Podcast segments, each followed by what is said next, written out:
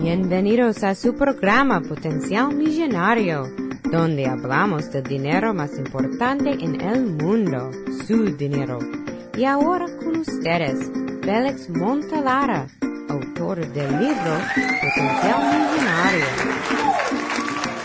Muchas gracias por sintonizar al programa Potencial Millonario. Este es Félix Montelara quien le habla. Soy el autor del libro Potencial Millonario. Si deseas participar del programa o hacer una llamada, puedes llamarnos al 334-357-6410 o si deseas enviarnos un mensaje electrónico desde mi página potencialmillonario.com. quiero hablar sobre esa etapa en la vida donde comenzamos una familia. Sí, señoras y señores, tener un hijo o una hija es una de las cosas más preciosas en esta vida. Pero muchas parejas no piensan sobre la responsabilidad financiera que conlleva criar un niño. Sí, los hijos cuestan, aunque uno no lo crea. Y según el Departamento de Agricultura de los Estados Unidos, se estima que cuesta 241 mil dólares aproximadamente a una familia de clase media aquí en los Estados Unidos. Sí, y eso es desde que el niño nace hasta la edad de los 18 años. Y hoy en día sabemos que nuestros hijos se nos están quedando en la casa pasado los 24, 25 y a veces hasta los 30 años debido a esta situación económica en la cual estamos viviendo. Así que, señores y señores, tener un hijo hay que planificarlo. No se puede hacer sin uno pensar en el futuro de la familia. Sí, el futuro de la familia. Para criar un niño, desde el momento que nace hasta la edad de los 18 años, hay que proveerle todas las necesidades básicas, sí, las mismas necesidades que nosotros tenemos, como alimento, cuidado personal, vestimenta, ropa, educación, paseos y fiestas. Sí, y esto no incluye esas inversiones adicionales si hacemos educación privada, o si tenemos algún problema de salud con nuestros niños, eso nos cuesta un poquito más, ¿no? Y todo esto se suma a situaciones imprevistas. Las decisiones de tener un hijo puede llevar a una familia a la crisis financiera, así como lo oye, crisis financiera.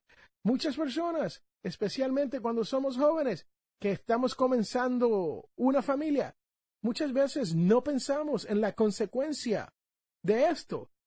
Y yo le puedo decir por experiencia propia que yo he visto familias, parejas jovencitas, que los dos están trabajando y los dos están ahorrando y los dos tienen metas financieras, ¿no? Y de momento surge un embarazo, ya sea desprevenido o planificado. Sí, porque no importa si fue por casualidad que llegó el niño o fue planificado. Uno hace muy poca planificación para los gastos que van a venir a consecuencia de este embarazo.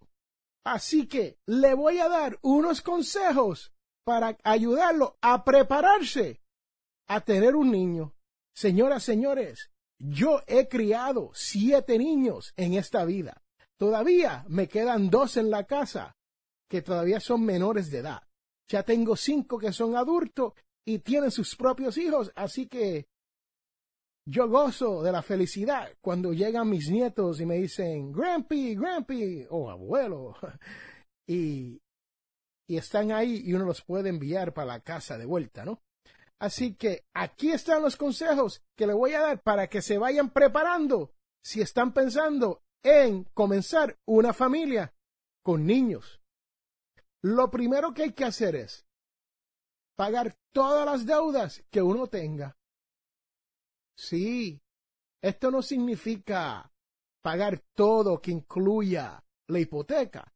Pero si es posible, yo le recomiendo que tenga el menor número de deudas posible, especialmente cuando se viene a tarjetas de crédito, préstamos personales y sobre todo préstamos estudiantiles. Sí, señoras y señores, estos préstamos estudiantiles hoy en día están poniendo a nuestros jóvenes recién casados en la bancarrota. El problema es que nos ponen en una situación de bancarrota, pero la realidad es que cuando uno se va a la bancarrota, estos préstamos estudiantiles todavía hay que pagarlos. Sí, señoras y señores, aquí en los Estados Unidos, usted no puede declarar bancarrota en contra de los préstamos estudiantiles, para que lo sepa. Hola, les habla Félix Amontelar y le invito a que pasen por mi página y me dejen sus preguntas.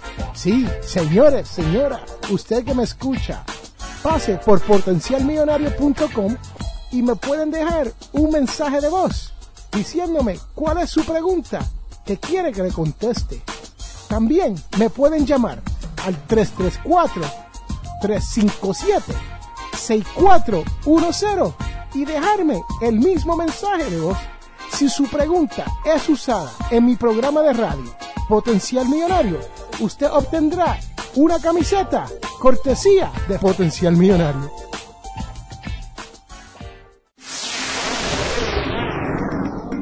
Regresamos a Potencial Millonario. Número 2. Acostúmbrese a llevar un presupuesto. Si usted escucha este programa, felicidades, felicidades, porque este es el programa donde usted aprende sobre los presupuestos. Sí, señoras, señores, escuche los episodios anteriores a través del Internet, a través de iTunes, y usted verá que en este programa se habla mucho sobre los presupuestos. Será más fácil que usted tenga los gastos bajo control si usted tiene un presupuesto al momento de decidirse tener un hijo y este presupuesto le va a dar a usted lo que se conoce como una imagen clara de su realidad financiera. Y usted podrá ver si usted está preparado para traer una criatura a esta vida y poder vivir sin tener que sufrir financieramente. Número 3. Crear un fondo de emergencia. Sí, hablo siempre del fondo de emergencia. Muchas personas me dicen, pero Montelara, se me hace difícil crear un fondo de emergencia cuando me estoy ganando el sueldo mínimo federal o estoy ganándome el sueldo mínimo estatal. Les digo, es posible, es posible crear un fondo de emergencias. Y podemos comenzar con lo que yo llamo el 10%. Eso es todo lo que hay que hacer para comenzar 10%. O sea, si usted se gana 100 dólares a la semana, 100 dólares, guarde 10 dólares. Eso es un 10%, 10 dólares. El que me diga a mí que no puede guardar 10 dólares de los 100 dólares que ha cobrado, le digo, charlatán. Sí. ¿Por qué? Porque nos gastamos más que eso cuando salimos a comer o cuando no, no nos llevamos el almuerzo para el trabajo y salimos a almorzar con los compañeros de trabajo, gastamos más de 10 dólares. Si hay que sacrificar un almuerzo, una salida, un video o una salida al cine para ahorrar y crear este fondo de emergencia, entonces eso es lo que hay que hacer. Si usted está en serio en traer un niño a esta vida. Número 4 compre seguros. Sí, yo siempre estoy hablando de los seguros. Yo no soy vendedor de seguros, ni tengo una agencia de seguros, ni tengo amigos que son vendedores de seguros. Pero le tengo que decir, los seguros es la única manera que nosotros podemos protegernos de eventualidades no esperadas. Sí, hay que estudiar la posibilidad de comprar cobertura en caso de incapacidad temporal. o permanente. Cuando uno trae un niño a esta vida, cuando uno tiene un bebé, uno tiene que proveerle a este bebé y a la madre del bebé, especialmente si uno tiene un trabajo donde algo nos puede pasar y nosotros somos los únicos creando dinero para el hogar. Hay algunos como yo que tenemos la dicha que nuestras esposas trabajan y hay dos sueldos. Pero con todo y eso, los dos estamos asegurados por si algo nos pasa, para que el otro pueda quedar bien para criar estos niños. Número 5. No te olvides del futuro. ¿Qué quiero decir con eso? No te olvides de que usted va a envejecer. Los niños se van a crecer y se van a ir eventualmente de la casa. Sí, había un tiempo donde los niños a los 18 años uno le abría la puerta y le decía, tenga buena vida, nos vemos cuando se haga hombrecito o mujer, ¿no? Pero hoy en día no vivimos esa vida. Hoy en día los niños viven con nosotros hasta, como le dije, 25, a veces hasta los 30 años de edad y todavía están en nuestra casa. Así que no se olvide de que usted tiene que ahorrar para su futuro. Una de las mejores maneras es a través de un sistema de retiro. Aquí en los Estados Unidos, la mayoría de las personas tienen acceso a algún tipo de seguro de retiro mediante su empleador, su trabajo o la corporación que usted haya formado. Si usted es un hombre o una mujer de negocio, usted puede tener un sistema de retiro para usted y sus empleados. No lo dejes para mañana, porque estos gastos le pueden impedir usted poder mantener a sus hijos. Número 6. Averigüe.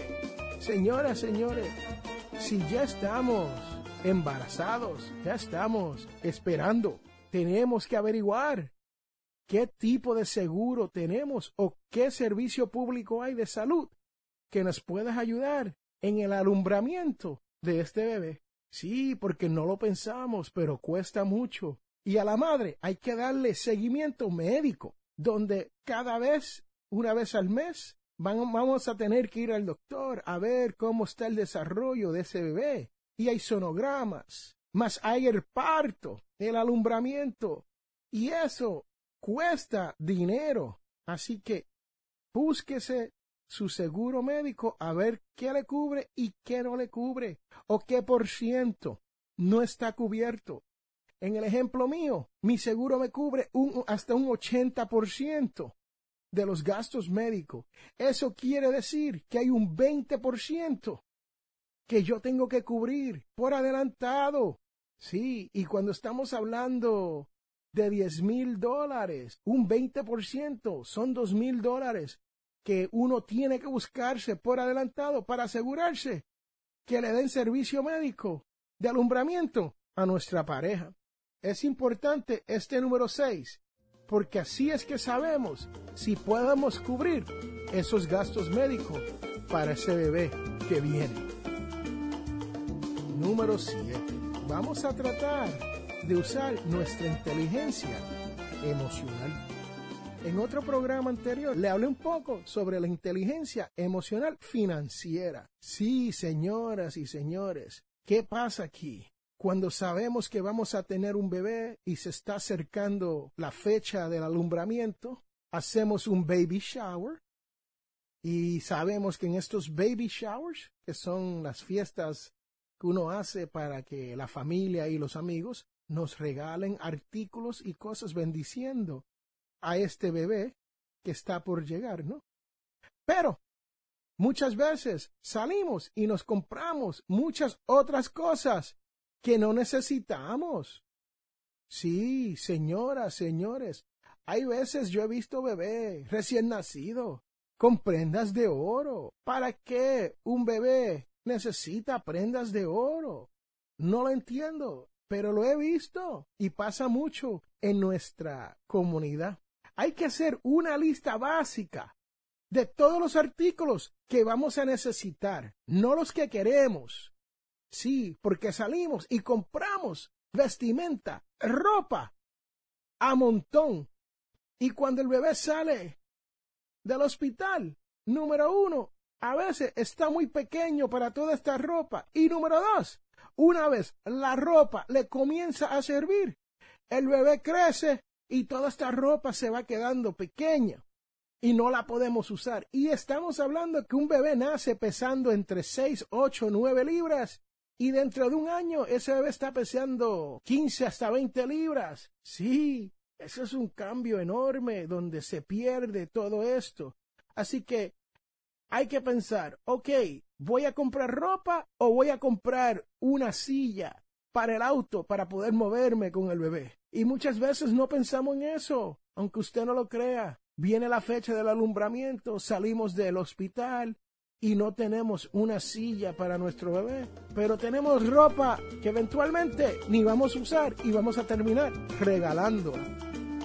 Y por último, usted sabe que también hay que ahorrar para la educación de nuestros hijos. Sí, al tener un bebé, tenemos que comenzar a guardar dinero para esa educación que vas a tener eventualmente. Señores, hay mucho que pensar aquí. Primero, tenemos que ahorrar para un fondo de emergencia. Segundo, tenemos que pagar por seguros. Tercero, tenemos que llevar un presupuesto. Y después, pero más importante, tenemos que intentar salir de todas las deudas posibles. Todo esto cuesta dinero. Así como lo oye, cuesta mucho dinero. Más, tenemos que asegurarnos que cuando lleguemos a viejito, a esa edad de oro, tengamos algo para recostarnos porque puede ser que esos niños estén muy ocupados y no puedan cuidar de uno, o estén en otro país trabajando y no pueden cuidar de uno. Y entonces, ¿qué se hace uno? Así que ahí lo tienen, señoras y señores. Resumido, tenemos todos estos gastos y hay que planificar muy cuidadosamente y muy detalladamente si este es el momento para comenzar una familia con un bebé. Y no se diga que tenga gemelos, ¿sabe? Como en mi familia. Mi madre es gemela, son dos. Y tengo primos y otros primos que tienen gemelos. Y no se esperaban dos niños. Así que usted puede tomar los doscientos cuarenta mil dólares eso y multiplicarlo por dos. Estamos hablando de casi medio millón de dólares para criar dos niños. Y cuando estamos jóvenes, sabemos que nuestro sueldo no es el mejor del mundo, aunque sabemos que eventualmente vamos a prosperar y vamos a poder hacerla. Y eso es lo bonito de comenzar una familia. Sabemos que con amor y mucho trabajo y educación financiera podemos salir hacia adelante. Pero sobre todo, recuerde que todos tenemos potencial millonario. Regresamos en un momento. Les habla Félix Montelara. Si deseas auspiciar o anunciarte en el programa Potencial Millonario, puedes contactarme al 334-357-6410.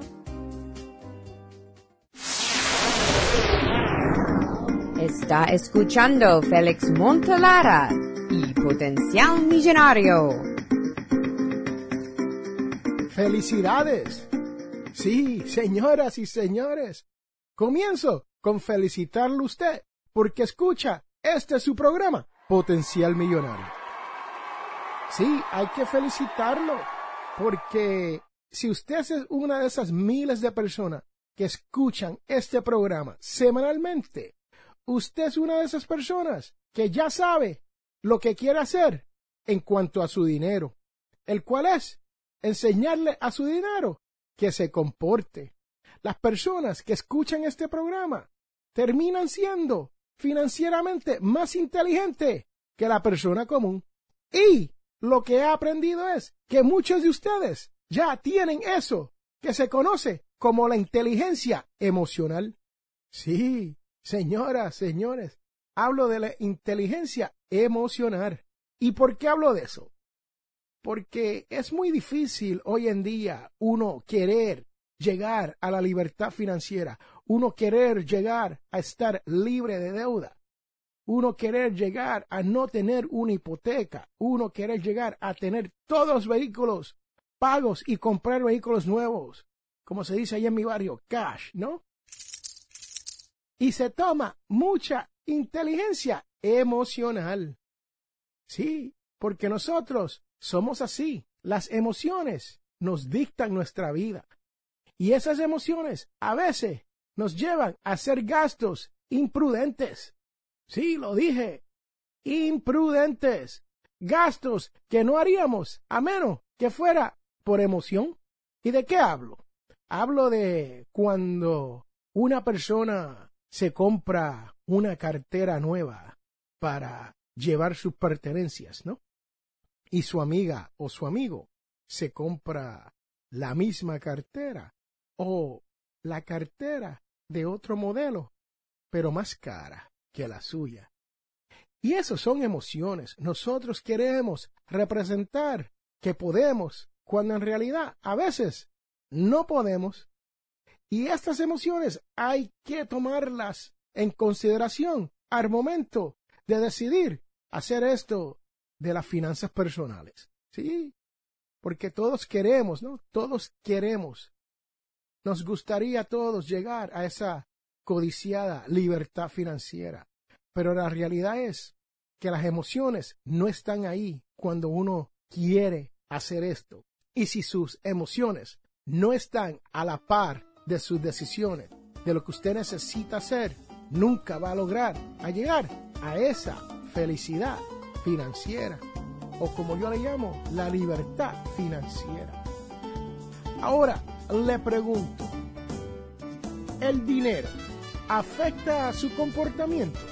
Sí, pregunto esto porque es error sentirse inferior o superior a los demás por el sardo de su chequera. Sí, señores, señoras, así como lo escucha, muchas personas en este mundo se sienten inferior porque no tienen una cantidad de dinero, una cantidad X de dinero en su cuenta de banco.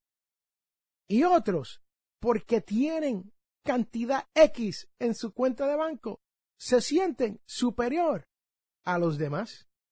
Estar consciente de estas emociones nos permiten tomar mejores decisiones si sabemos que nosotros no somos inferiores o superiores a cualquier otra persona.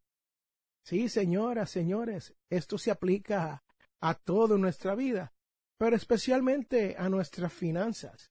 Por ejemplo, en el libro mío, Potenciar Millonario, escribo sobre una situación donde yo estaba en competencia con una persona que trabajaba conmigo.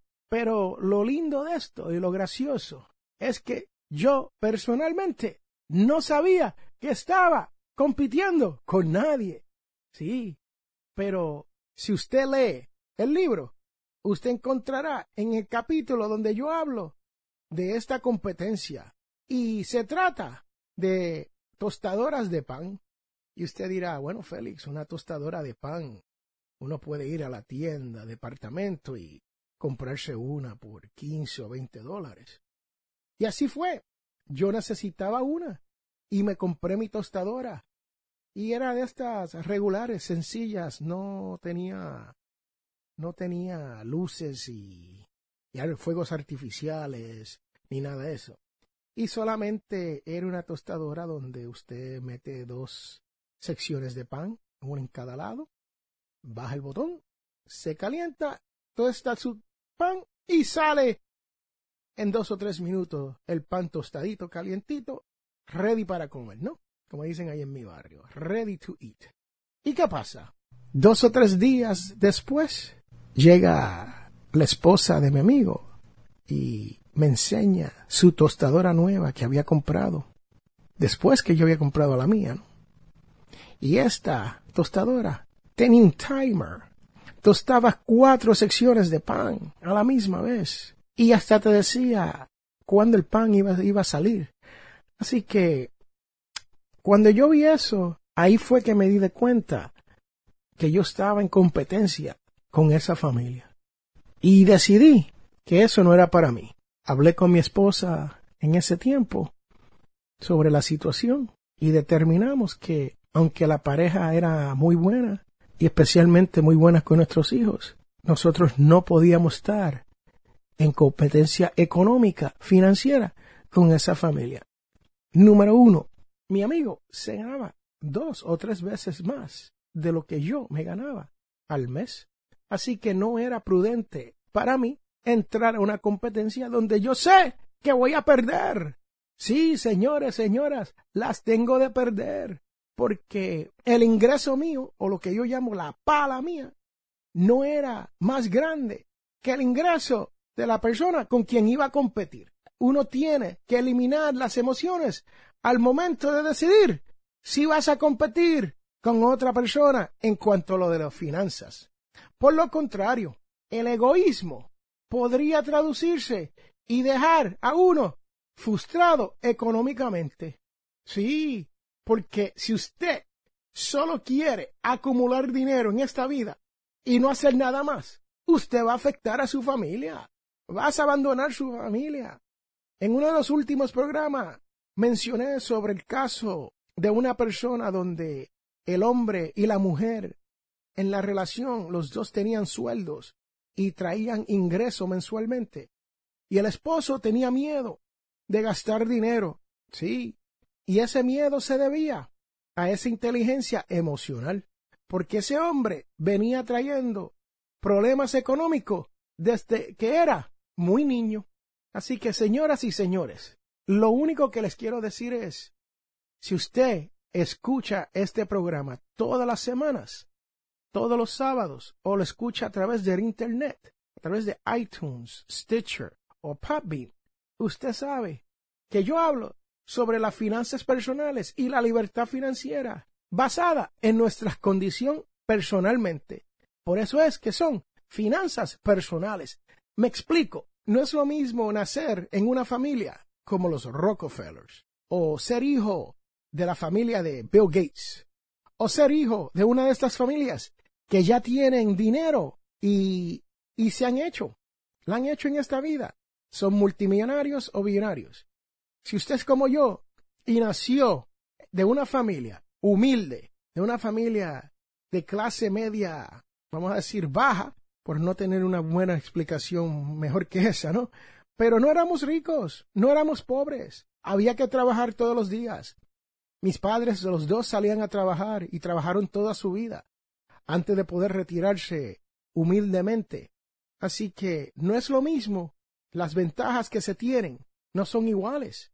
Ahora, sí, lo que le puedo decir es que en esta vida, si usted trabaja duro o trabaja inteligentemente y usa su inteligencia emocional, usted va a llegar más lejos que el resto de las personas dentro de su comunidad. Sí, así como lo oye, dentro de su comunidad. Usted no tiene que competir con los hijos de Bill Gates o no tiene que competir con los tataranietos de los Rockefellers. Usted no tiene que competir con nadie. Usted lo que tiene que hacer es usar su inteligencia emocional y verás que usted tiene potencial millonario. Hemos llegado al final de nuestro programa Potencial Millonario. Si le gustó lo que escuchó hoy, se puede comunicar con nosotros al 334-357-6410 o se pueden comunicar a través de nuestra página web. Sintonice el próximo sábado a las 8 de la mañana y recuerde, todos tenemos potencial millonario. La información prevista en este programa es para ayudarles a entender los conceptos básicos de las finanzas personales y no debe ser tomado como asesoramiento jurídico legal u otros servicios profesionales. Esta información no constituye asesoramiento sobre impuestos o inversiones. Consulte su asesor en finanzas o impuestos con respecto a su situación particular. Potencial Millonario y Ofelis Montelara no es responsable por pérdidas directas o indirectas ocurridas por conceptos aplicados a la información expuesta en este programa.